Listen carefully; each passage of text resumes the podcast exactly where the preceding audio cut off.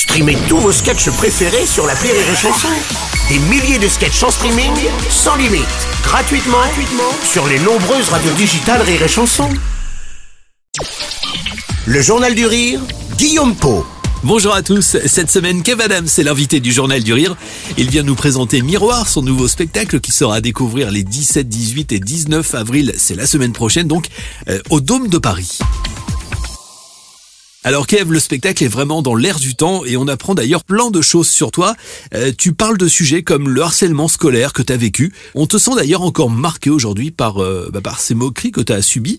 T'as pardonné? Ouais, bien sûr, j'ai pardonné, bien sûr, j'ai avancé et euh, c'est d'ailleurs la raison pour laquelle je prends le temps d'en parler aujourd'hui, mais euh, parce que ça fait mal, parce que quand t'es un môme de 14-15 ans et que t'as d'autres mômes de 14-15 ans qui te qui te disent euh, toi t'es le gros, tu resteras le gros, et que t'as même des meufs qui sont même pas méchantes mais qui disent mais tu viens avec nous à la piscine le gros, bah d'un coup tu te dis mais putain mais c'est c'est c'est terrible en fait, même si mm. t'en rigoles avec eux à 14-15 ans ou le boutonneux ou le chemin de fer pour l'appareil dentaire, c'est des mots qui ont un impact réel c'est des mots qui font que quand tu te réveilles plus tard, eh ben tu deviens l'adulte avec toute la rancœur et euh, et parfois toutes ces frustrations là d'enfance aussi. Et donc euh, ouais, j'avais envie de faire un sketch pour en parler, surtout parce que j'ai l'impression qu'à mon époque ça allait.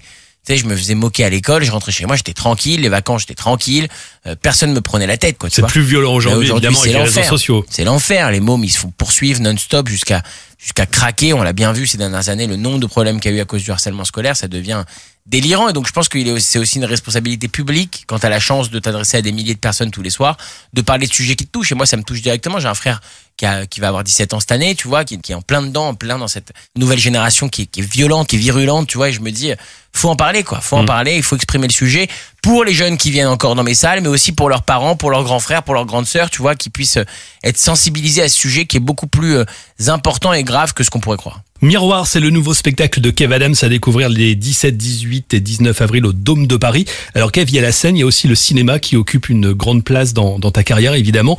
J'ai comme le sentiment, malgré tout, que tu te fais désormais peut-être plus discret, plus rare au cinéma. Ouais, ouais, ouais. J'essaye en tout cas de choisir euh, à fond les projets qui me font vraiment kiffer.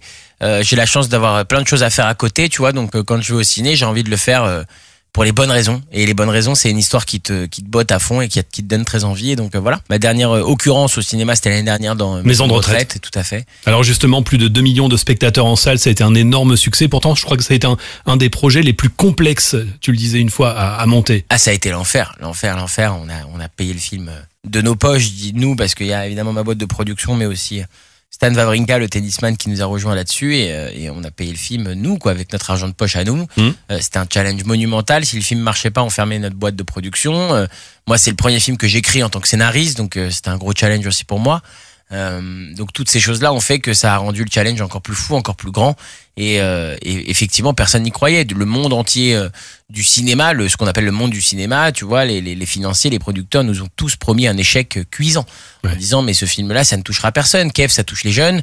Puisque évidemment dans la tête de plein de gens on est encore en 2012 et donc je suis toujours l'humoriste des ados tu vois donc Kev ça touche les jeunes les personnes âgées ça touche les personnes âgées au final personne n'ira euh, et j'ai beaucoup entendu ça et euh, on a été au bout de nos convictions et on s'est battu pour défendre ce film.